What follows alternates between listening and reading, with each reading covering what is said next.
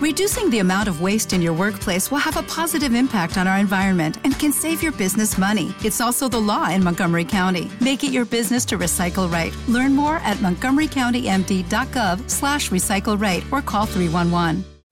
Esta es una producción de Grupo Fórmula. Encuentra más contenido como este en radioformula.mx.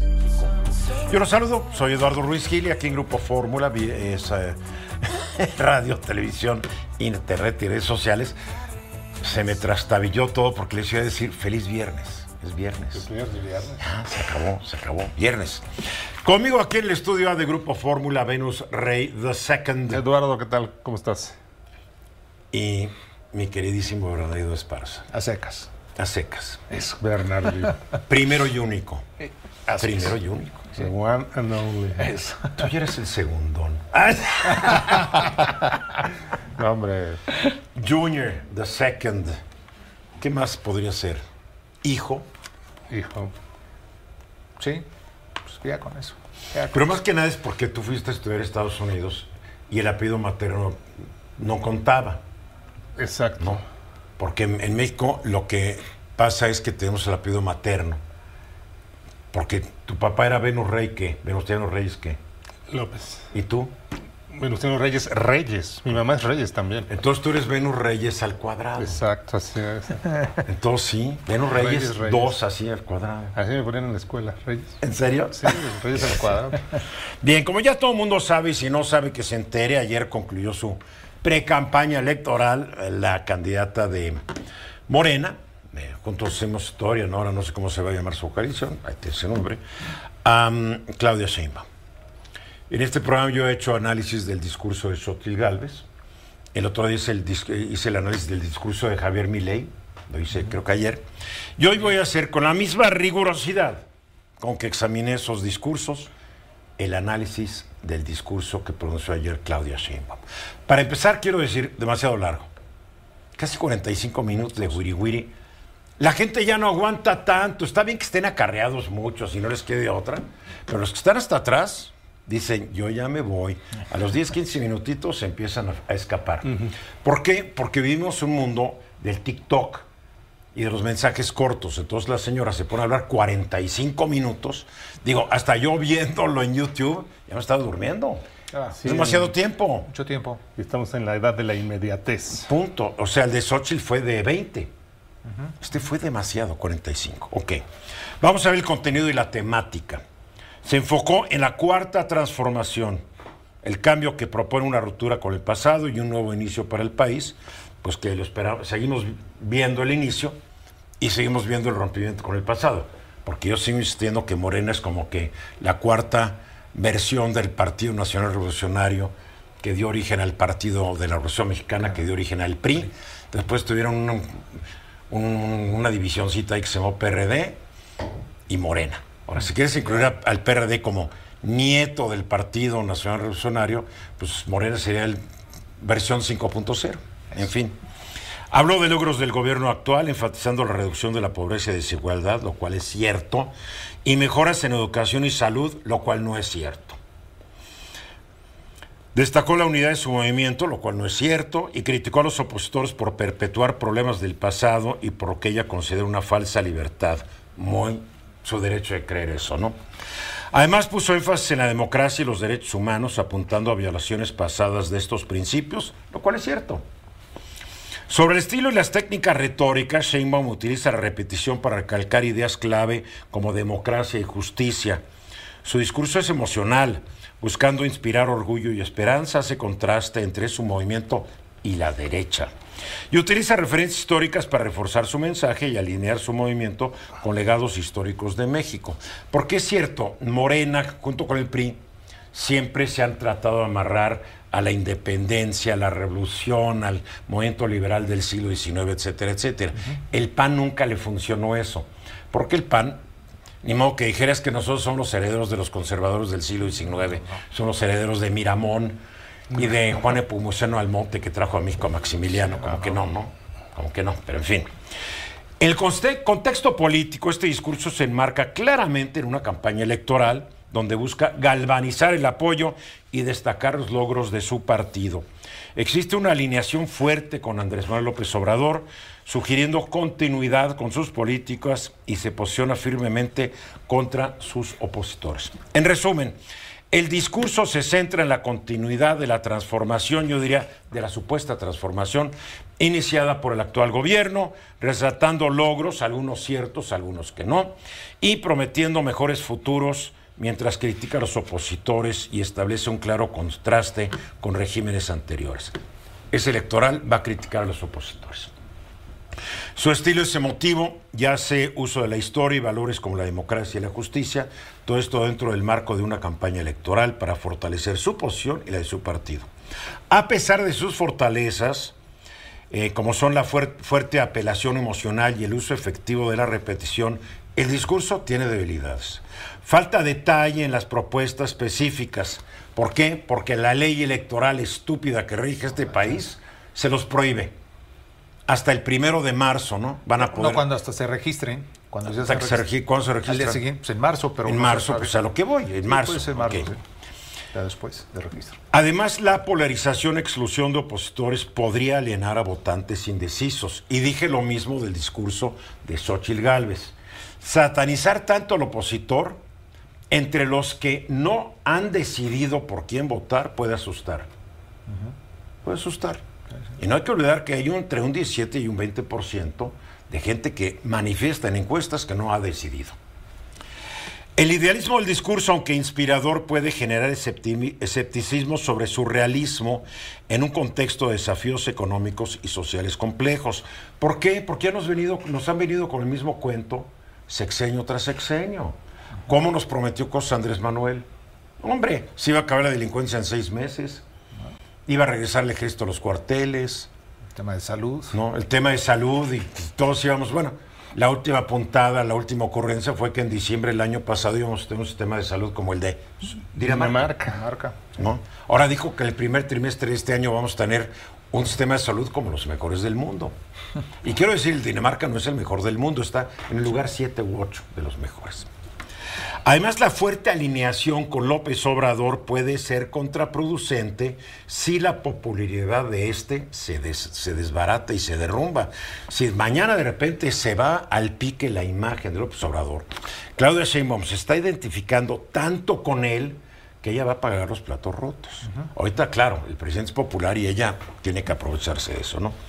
Las eh, altas expectativas que ella establece también corren el riesgo de excepción si no se cumplen completamente, lo que puede afectar su credibilidad a largo plazo.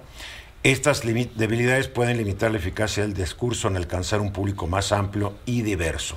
En fin, este es mi análisis del discurso de Claudia Sheinbaum. Aquí traigo ya un análisis más eh, detallado, si quieren ustedes lo podemos ver. Democracia, libertad, justicia, cuarta transformación, repetir, repetir, repetir y repetir.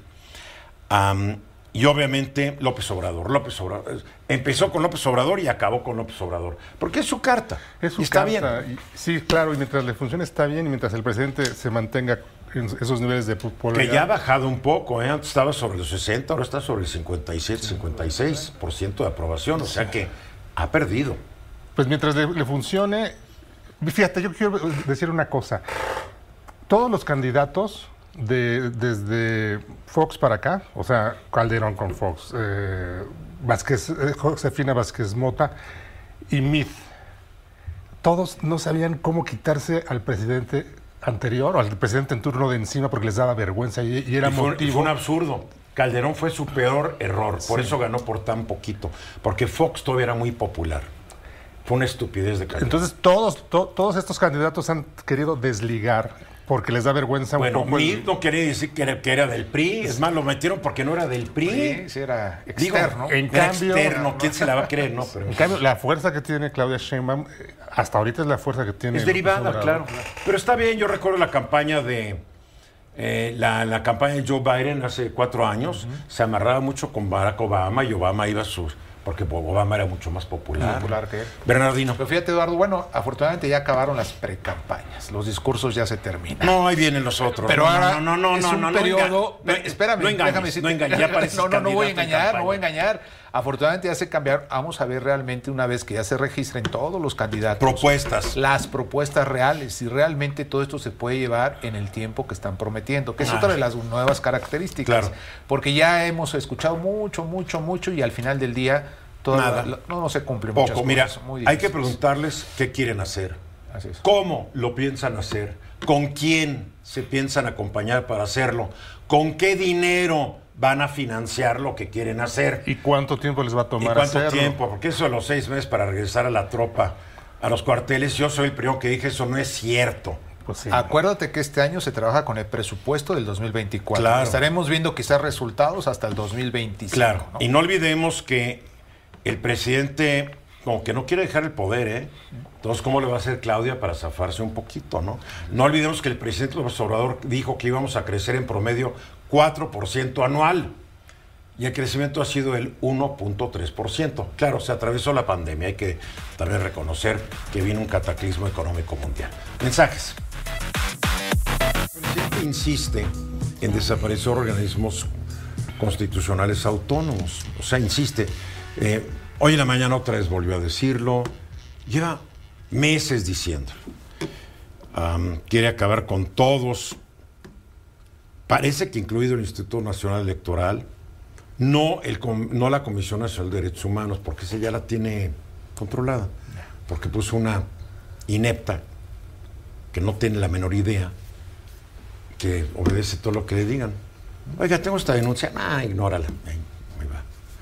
Está más preocupada en que el pelo se le vea bien, bien color zanahoria a ella. Es como que una Trump mexicana, ¿no? La presidenta de la comisión. Entonces él dice que no sirven para nada, que están en manos de conservadores. Todo el otro día, o hoy, no sé, el otro día, el Instituto de Acceso a la Información, ¿por qué nos informó del trato de Coahuila, del PAN y del PRI? Porque, señor presidente López Obrador, esa no es la chamba del INAI. El INAI está para darnos respuesta sobre lo que hace el gobierno federal en tus dignas manitas. Si yo quiero saber cuánto gastaron, si quiero saber cómo se concursó, cómo se licitó o cómo se entregó una obra, para eso está el INAI. Yo le pregunto al INAI. Si yo le pregunto al INAI que me diga un acuerdo privado, secreto, entre dos partidos, pues el INAI no me lo va a poder decir, número uno. Tal es el INE, pero no creo que haya registrados ante el INE tampoco. Sí, Entonces, no. pero el presidente miente muchas veces, y hay que decirlo, miente, o como él diría, tiene otros datos, en lo que es la función de, estos organismo. organismos. Sí, sí, La verdad. Venus. Pues mira, dijo desaparecer a todos, y todos es todos, ¿eh? Sí, pero por ahí está con la versión que el INE, bueno, ahorita nos va a decir qué pasa. Creo que el INE sí lo quiere desaparecer. Y, y fíjate, el IFETEL, el COFESE, todos, el CRE. el CRE, el INAI, Lo que, lo que no es la Comisión Nacional de Derechos Humanos. Esa no la quiere. No Pues- se sabe. ¿eh? No se sabe. Es que como dijo todo sin, sin, No, sin- o sea, sí. sin hacer excepción, a lo mejor no sabe cuál es No, no se sabe. o sea, la, la naturaleza jurídica de un organismo constitucional autónomo, a lo mejor no la tiene muy clara y por eso no sé. Pero dijo todos y, cuando- y sin hacer una sola Y excepción. que el país se ahorra mucha lana. Sí. La lana que el país se ahorre no va a ser suficiente para pagar el sobrecosto del tren Maya, el sobrecosto de la refinería, lo que falta seguir subsidiando al aeropuerto Felipe Ángeles y lo que falta el transísmico. O sea, que no nos venga con el cuento que esos ahorros van a servir de mucho, porque ya se gastó y en cuanto está endeudando al país el año que entra para acabar con sus obras. O sea, no es la lana, es el control. Es el control, es el control. control, punto. Y lo que pasa es que la, la creación de estos organismos autónomos a lo largo de las últimas dos décadas, sobre todo, pues obedece a, a esa democratización del Estado mexicano, porque antes, el- en los tiempos del PRI, del 2000 para atrás, pues todo era el PRI, hasta ellos organizaban las elecciones, ellos hacían absolutamente todo y tenían el control de todo. Y eso no puede ser. Cualquier cosa sería hasta un retroceso. Eh, si, el presidente quiere desaparecer los organismos autónomos, necesita reformas constitucionales. No tiene ahorita los votos suficientes. Si lograra una mayoría calificada en el Congreso eh, en las elecciones de 24, en el mes de septiembre, antes de que salga él eh, eh, y entre la siguiente persona que ocupe la presidencia el primero de octubre, pues podría hacer muchas cosas. Pero yo la verdad dudo que vaya a tener la, la, la- la mayoría calificada en el Yo no Congreso. lo sé. Yo no lo sé, pero yo lo dudo, Yo no la sé, verdad. yo sí sé que van a ganar la presidencia, Eso van a sí. ganar la jefatura de gobierno, van a ganar Eso de sí. nueve, seis gubernaturas Nueve fáciles. gubernaturas, Sí, ¿no? e- eso sí. Am, que tengan la mayoría o no, esa es una moneda que está en el aire, porque todo va a depender, Venus, de qué tan capaces son lo- todos los partidos de sacar la gente a votar. Sí, sí, sí, sí. Morena, no, Morena ya aprendió su lección del 18, del 21. El 21 yo hablo como morista, nos confiamos. Creíamos que la popularidad del presidente y todo el mundo iba a salir a votar y por eso perdimos alcaldías de la Ciudad de México. Porque la gente anti-AMLO salió a votar y los pro-AMLO se quedaron en casa viendo Y fútbol. perdieron diputados. ¿ok? Perdieron diputados. Perdieron Sí, sí, diputados, perdieron alcaldías y yo creo que esta vez no se van a marear. Aquí todo depende qué tan convincente es la oposición para vendernos la idea de que no nos convienen estos cambios. Pero yo he visto encuestas donde la gente dice, sí, que elijan a los jueces porque el Poder Judicial está tan desprestigiado. Jueces corruptos, justicia tardía. O sea, la gente realmente detesta el Poder Judicial de este país. Sí, sí. Claro, ¿no? claro. Pues que los elijan, no se dan cuenta del riesgo que Hay un riesgo ahí. ¿no? Que desaparezcan los organismos autónomos, que desaparezcan. Pero fíjate, hay uno en particular. De todos estos, vamos a suponer que los pudiera desaparecer. Pero hay uno que va a tener problemas, que es el órgano que regula eh, las comunicaciones, telecomunicaciones, el IFT, porque e- en el TEMEC hay un apartado donde es una obligación de los Estados partes, en este caso México, Estados Unidos y Canadá, de tener un órgano autónomo regulador. Entonces, si quisiera desaparecer este órgano en particular, pues tendría que saltarse el. Pues lo va a desaparecer, después vendrá el pleito con los gringos y acabaremos en una en- en- pagándoles no sé cuántos miles de millones Oye, de dólares. pero el- el- Sí, con el que- con no es su dinero, es el de Sí, nosotros. pero, que- Bueno, pero nos las vamos a tener que ver muy probablemente con Trump, Que gana la elección. si gana la elección del 24. pero a Trump le va a valer gorro. Eh, otra acuérdate cómo los hizo sufrir con el tratado de sí, pero, pero de- por el tratado, estaba acaba de decir Trump en, una, en un discurso, que las estaciones de televisión que lo critican son malas, son perversas y que dependen de una concesión federal que sería bueno revisarlas. O sea, Trump ya amenazó con Sí. quitarle la concesión a las, a las estaciones de televisión y de radio que no lo quieren. Sí, no, ¿Tú crees de- que le importa mucho que en México el presidente quite esto? Trump no es un demócrata y no le interesan los organismos autónomos ni de Estados Unidos. Pero acuérdate cómo nos hizo sufrir que- con la Sí, renegociación pero- del Sí, pero la tratado. ¿eh? renegociación del tratado fue porque una de sus promesas de campaña es que el Tratado de Libre Comercio del 94 Era injusto se, había, para ellos. no, se había llevado empleos gringos a México, que México le había robado empleos a los gringos. Por e- eso fue su gran argumento. Sí. Pero Ahora, fíjate, regresando a este tema de que se vayan a quitar los órganos autónomos constitucionales, yo considero que no es posible legalmente y constitucionalmente hablando. Porque estos órganos autónomos constitucionales se han creado ya con la mayoría de la votación de todos los partidos viejos y actuales, ¿eh? Pues partidos sí, pero- políticos. pero- Primero.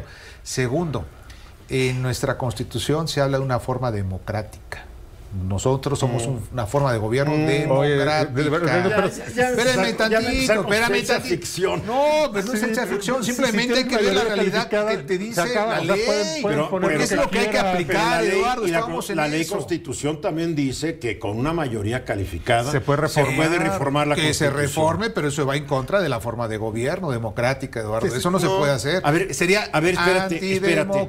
A mí no me digas que el. IFT, el COFES, el CRE nos no. hace más o menos democráticos. Bueno, que fueron creados como órganos autónomos Pues constitucionales. sí, y se pueden desaparecer ya se como pueden desaparecieron. desaparecer. ¿Y cómo Acuérdate- sabe? o sea, lo que tú O sea, nos estás una diciendo cosa es que es- al principio de este sexenio desaparecieron la Comisión de Educación Y nadie dijo ni pío. Pues no Claro que Y era- porque no pero- y era organismo autónomo constitucional. Pero estos órganos autónomos Claro que los pueden constitucionales a ti, a, a- a Claro Venus que y a todos nosotros defienden nuestras garantías. A ver, te voy a decir una cosa. Si esas ¿Y- y- y- y garantías por qué- de protección y- de y por- y derechos, Eduardo, Obrador- están en la Constitución, no digan que no. muy bien, pero a la mayoría del público le vale un cacahuate. Lo No siento creo que a la mucho. mayoría, No vas no, a ver pero no vas a la mayoría. No vas a ver una revuelta popular porque quitaron no que sea el revuelta, pero sí legalmente O el puede. Leerlo. Mira, es- ¿sabes por qué le tiene Tú tanto, sigue con tu teoría de ficción. tanta Tú con tu animadversión incredulidad, a estos, or- a estos organismos?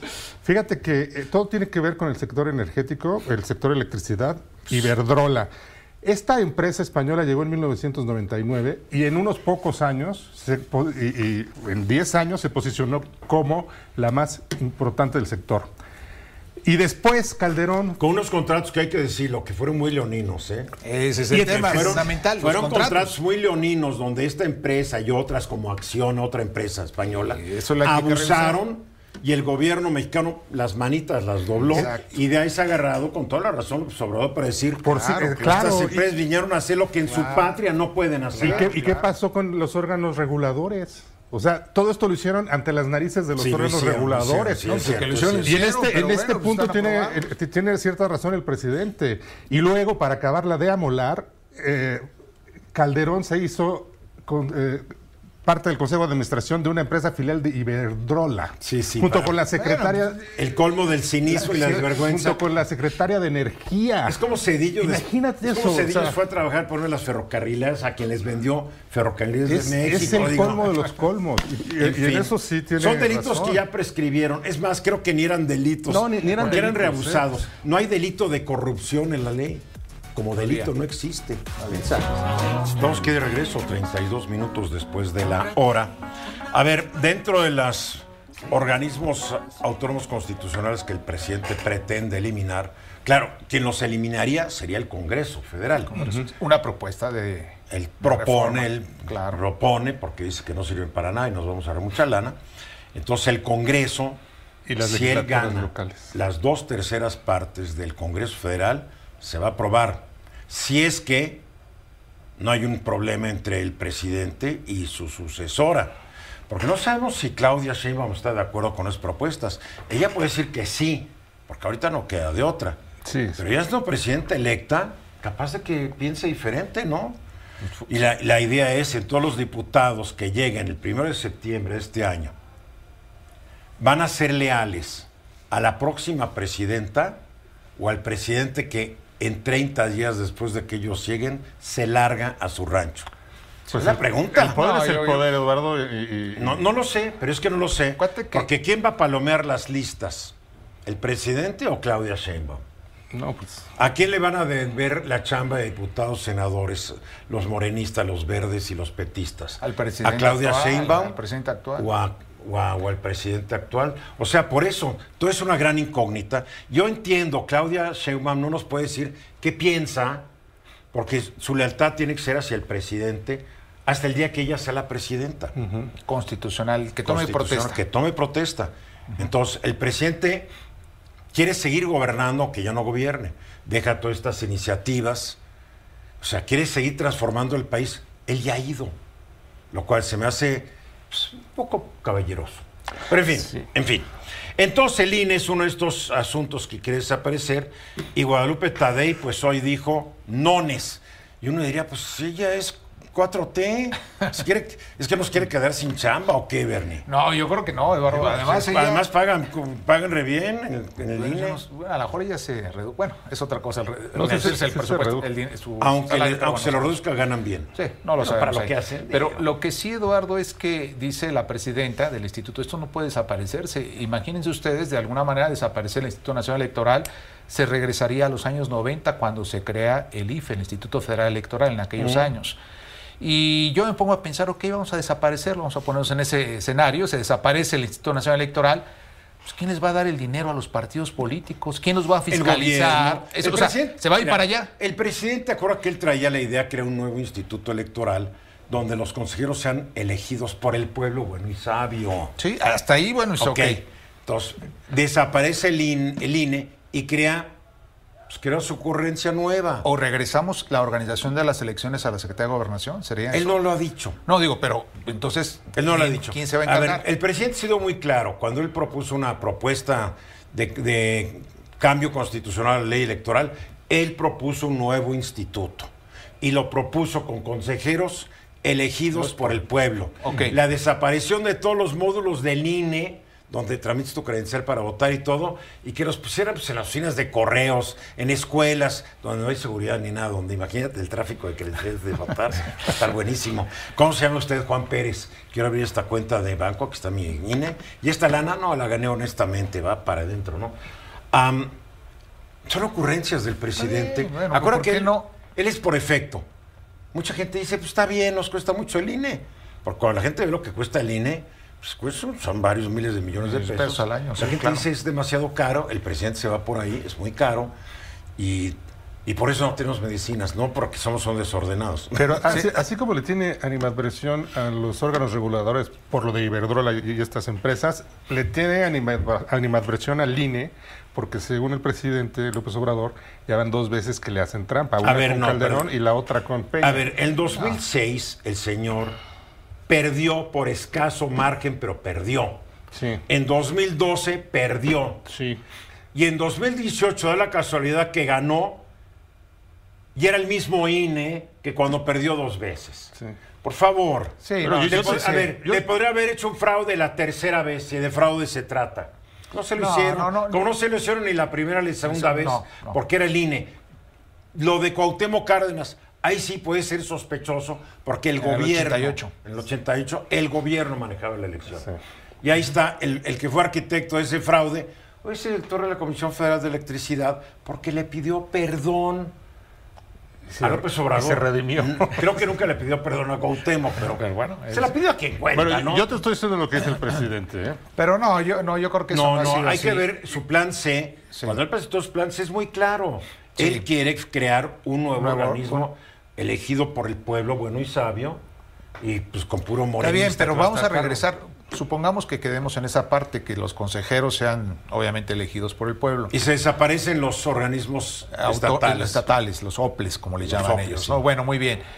Hay financiamiento público que tiene que estar fiscalizado. Se los darán. Dentro de esta nueva ley dinero. dirán que por cada voto les dan 10 centavos, Ah, un sí, ya centavo. se, va a tener que reducir, porque acuérdate que hay también esa propuesta de reducir el financiamiento público. Yo siempre he estado de acuerdo que se debe reducir el financiamiento. Pero eso se ha quedado en el tintero, eso ya no se habla. Al No. menos ya no lo he escuchado ¿Por yo. ¿eh? qué?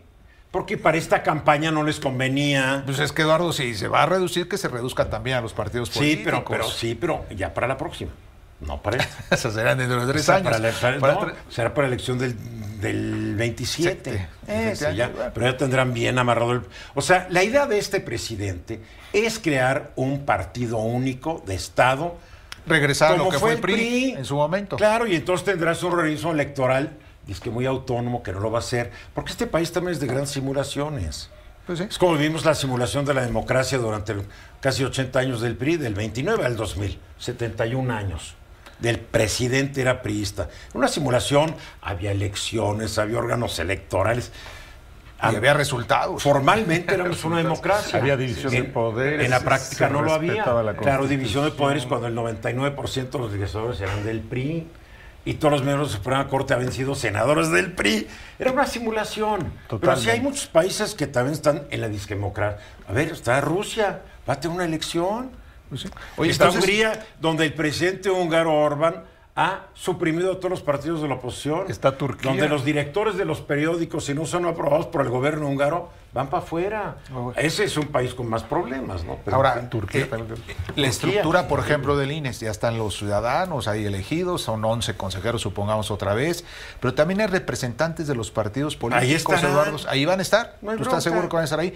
Tienen voz, pero no voto en su momento. Entonces, Tal vez en ese momento les den voto, pero de acuerdo a los votos que obtuvieron en la última elección. Entonces, eh. Ahora, este, el servicio profesional electoral, todos, son más de 2.500, No importa. 3.000 mira, personas que están... que el presidente ha dicho la habilidad y los conocimientos no son importantes. Oye, no, Eduardo, no, o sea, lo importante es la lealtad. Desde a la 1990 a 4T. la fecha se han ido profesionalizando todos estos servidores públicos para que tú tengas una credencial de Sí, pero para el para presidente- que puedan ir a votar el día de las Para el elecciones. presidente, todos estos profesionales le hicieron chanchullo en el 2006.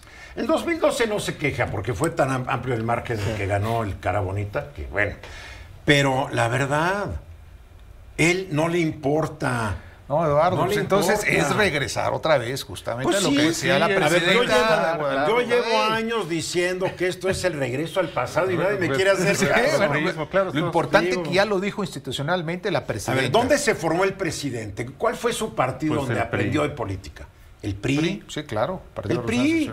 Es, es PRI, genéticamente es priista. No, y además, después. además, fíjate, tan es así que él estaba convencido de lo que hacía el PRI y cuando el PRI cambió, él, él- él se fue. A ver, estaba tan convencido del PRI que después del 68 se metió al PRI. Y Marcelo Ebrard, después del 68 y el asesinato que cometió el gobierno de Gustavo Díaz Ordaz, Se metieron al PRI. Si tan enojados estaban y tanto querían la democracia, ¿por qué nos fueron al Partido Comunista? ¿Por qué nos fueron los partidos de verdadera oposición? Se fueron porque querían hacer carrera política y en esa época era el PRI. Y es donde aprendieron. Y además Punto. todos los partidos eran satélites en aquel momento del PRI. O sea, no había un sistema. estaba el PAN. El PAN, es- no, que nunca presentaba candidato. ¿no? En No, su claro, el. PAN, sí, el PAN siempre presentó candidato a la presidencia. La única vez que no la presentó fue en la Bueno, en el- elección de- de, de López López Portillo. Portillo, justamente lo que Porque se pelearon entre ellos. entre ellos, así es. Ah, Cada, vez, cada seis años los del Bueno, PAN se pelean está. entre ellos. Pero en fin, Eduardo.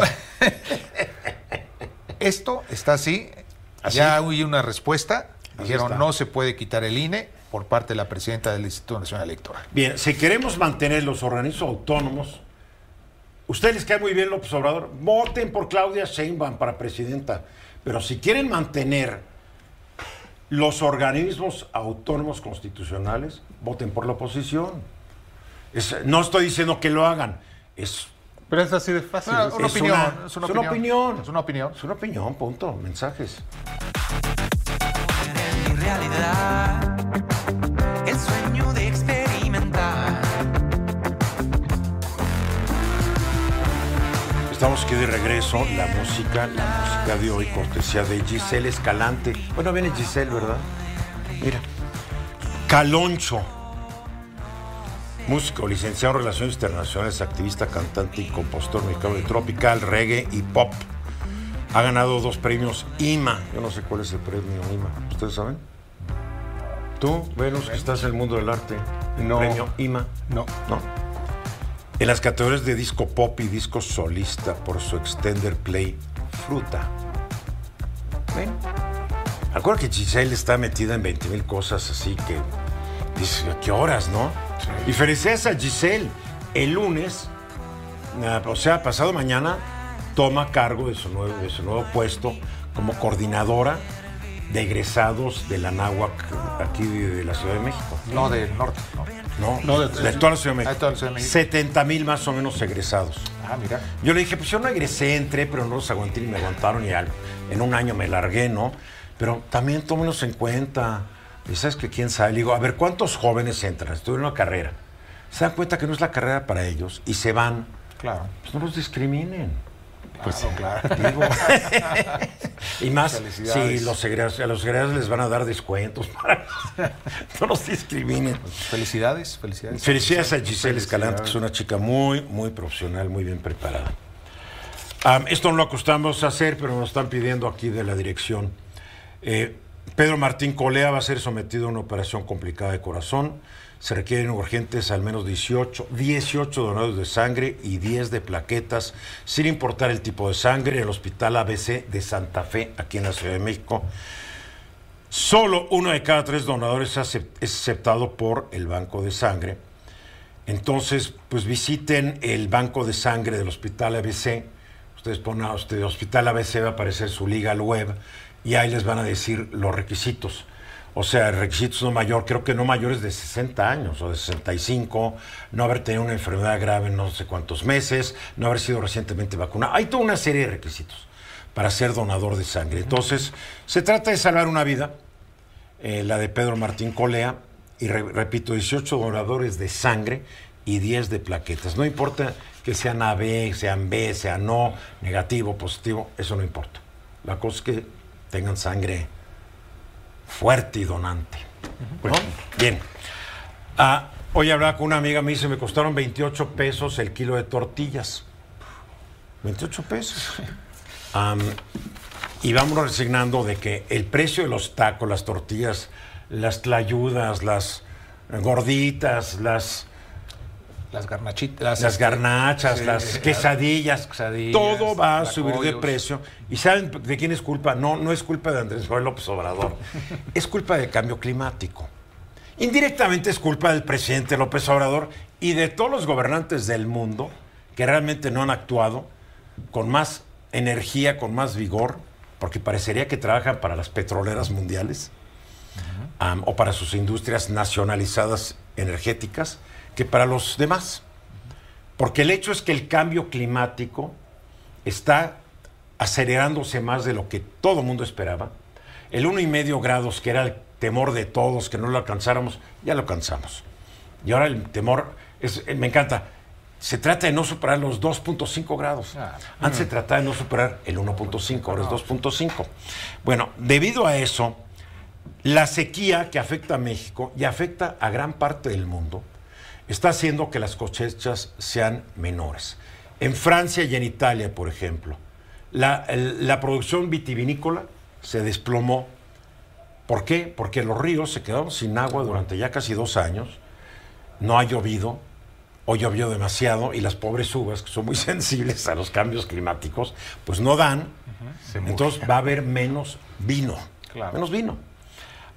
Brasil, que es un gran productor de maíz, por ejemplo, igual que México, no es tanto, pero Brasil se cayó su cosecha.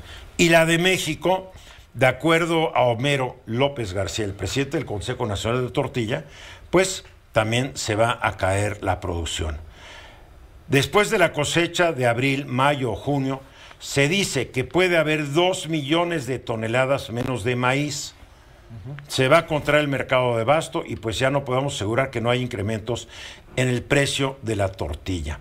Dice Homero López García que por lo menos al principio de los tres primeros meses del año ya nos salvamos. Bueno, no es cierto, porque si alguien compró el kilo a 28 pesos, está muy arriba. Se- se- 24, 23, 28 es bastante alto. A ¿no? 18 inclusive. ¿A ti cuánto te cuesta? 18, ¿Sí? 18 pesos, Bueno, tú porque, tú porque has de ir a una tortillería desde maquinita, ¿no? Sí, es de maquinita, si Claro. llegas y...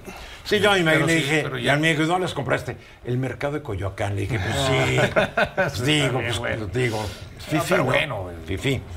Bueno, el hecho es que la Secretaría de Agricultura niega que hay una caída de la producción.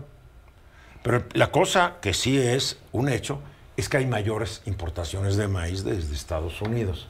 Entonces, si no se cayó la producción porque estamos importando más, ¿no? Pero, en fin, la 4T tiene siempre otros datos.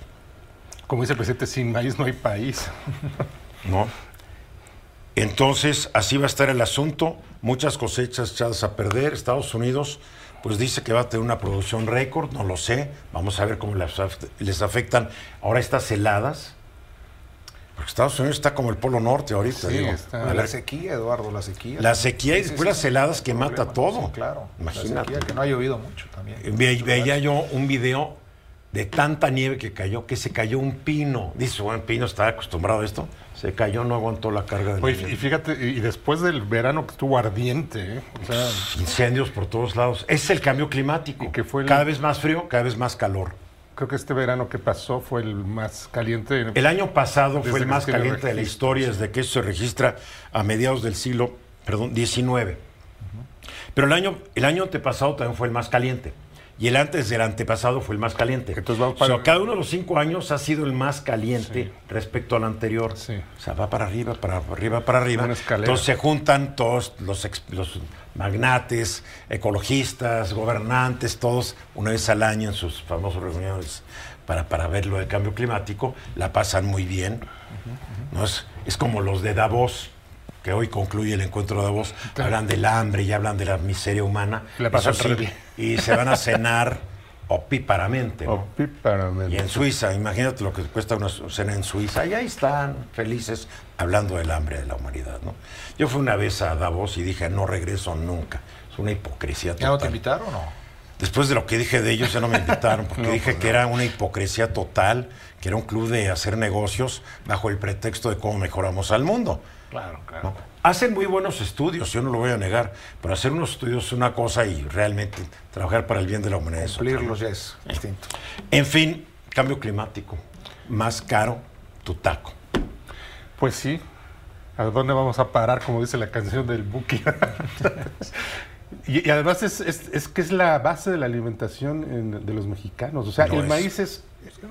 O sea, la cocina mexicana... El maíz y el, rilo- y el frijol, Un taquito hasta con sal, Eduardo, la tortillita te sabe rico. sí, recién hechecita. Recién Hasta, hechecita, hasta con pura sal saliendo de la Sí, sí, tortilla. Sí, es de delicioso, es delicioso. No, no, no, pues. no puedes eliminar. Pues así está el asunto. Entonces, yo creo que todos tenemos que tener una mayor conciencia ecológica. Yo toda mi casa, ¿por qué pude? Porque tampoco puedes pedirle a la gente que no puede. Puse focos ahorradores en toda la casa. Sí, son más caros. pero son más caros, a la larga es más barato, consumes menos. Pero si vives al día, No puedes. no puedes, bueno, ya, ya no te queda de otra, porque ya no te venden focos incandescentes. No. Ahora te tienes que buscar una marca china ahí baratita de que quién sabe cuánto dure. Bueno, todas son chinas, ¿no? Hasta las de buena sí, todos, marca. pues sí duran bastante, ¿eh? sí duran bastante. No, Cada vez que lo enciendes se va apagando el- la vida del útil del foco. Pues igual que uno, cada vez que te despiertes un día menos. ¿eh? Sí, exacto, sí. Ah, pero eh, saber cuánto procesar de, de basura, no comprar comida que es más de la necesaria. Se tira mucha basura, a la basura, mucha comida, Comida. fundamentalmente de las clases medias para arriba. Abre el refrigerador, ay, se me olvidó que estaba esto y lo ven y ya no sirve. Y para la basura. ¿no? ¿no? El, fam- el- el- el clásico pan que compramos su pan bimbo, y no es anuncio, pero así le decimos al pan bimbo, ¿no? El pan blanco. De, De repente, caja. ay, se me antojó un sándwichito, lo sacan, ya caducó. Olvídate que haya caducado. Porque yo, yo como muchas cosas que ya caducaron, me las Ah, como, bueno. no. Pero ya tiene su, su lamita verde, que también, también te la puedes comer, pues es antibiótico, ¿no? Mucha gente no lo hace, ¿no? Pero en fin, más conciencia ecológica porque la cosa, el año que entra, viene difícil. Más huracanes, más incendios. Este año, Más Eduardo, sequías. este año. Ah, bueno, estoy, es que me quedé en el Sí, 23. sí, sí, ¿no? Este año, Este gracias año. por. Ya estamos en el 24. Claro, es año de este elección. año ya. Bueno, ya nos tenemos que ir. Bernardino Esparza, Eduardo, muchas gracias por tardes. venir. Gracias a ustedes. ¿Cómo va el tenis? ¿Cuál es tu, Jugándole. próximo- tu próximo torneo de Estoy preparándome, estoy Ah, preparando, todavía no me escribo. Venus Rey? ¿Cuándo es su próxima sinfonía? En marzo va a haber. ¿Ya sinfonía en serio? Bueno, va- vamos a hacer el Requiem, que es más que una sinfonía. Ah, bueno, ¿quién bien? Yo soy Eduardo Ruiz Gil y sigan aquí en Fórmula y mañana sábado a las 9 de la noche estoy aquí en mi estudio. Esta fue una producción de Grupo Fórmula. Encuentra más contenido como este en radioformula.mx. ¿No te encantaría tener 100 dólares extra en tu bolsillo? Haz que un experto bilingüe de TurboTax declare tus impuestos para el 31 de marzo y obtén 100 dólares de vuelta al instante. Porque no importa cuáles hayan sido tus logros del año pasado, TurboTax hace que cuenten. Obtén 100 dólares de vuelta y tus impuestos con 100% de precisión. Solo con Intuit TurboTax. Debes declarar para el 31 de marzo. Crédito solo aplicable al costo de la presentación federal con TurboTax Full Service. Oferta sujeta a cambios o cancelación en cualquier momento.